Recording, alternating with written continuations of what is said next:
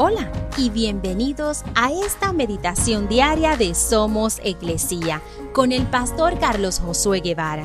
Mi nombre es Magali Méndez y queremos darte las gracias por permitirnos traer esta palabra de bendición a tu vida el día de hoy. Isaías 41:10 dice, No tengas miedo, porque yo estoy contigo. No te desalientes, porque yo soy tu Dios. Te daré fuerzas y te ayudaré. Te sostendré con mi mano derecha victoriosa.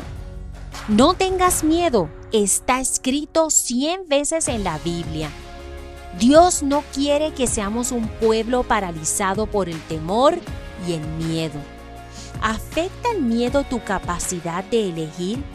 ¿Se interpone como un monstruo entre tú y tus planes? Tus buenas obras, las cosas buenas. Tal vez si pudiéramos escuchar una voz celestial, autoritaria, que dijera, no temas, entonces realmente podríamos tomar esas palabras en serio.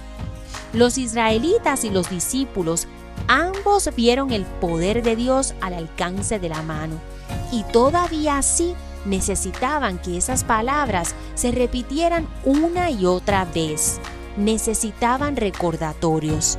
Quizás tú también lo necesites hoy. Necesitamos oír la voz de Dios. Deja de tener miedo. Dios es, Dios sabe. A Dios le importa. Dios tiene un plan. Así que con su guía podemos dejar de preocuparnos y comenzar a confiar.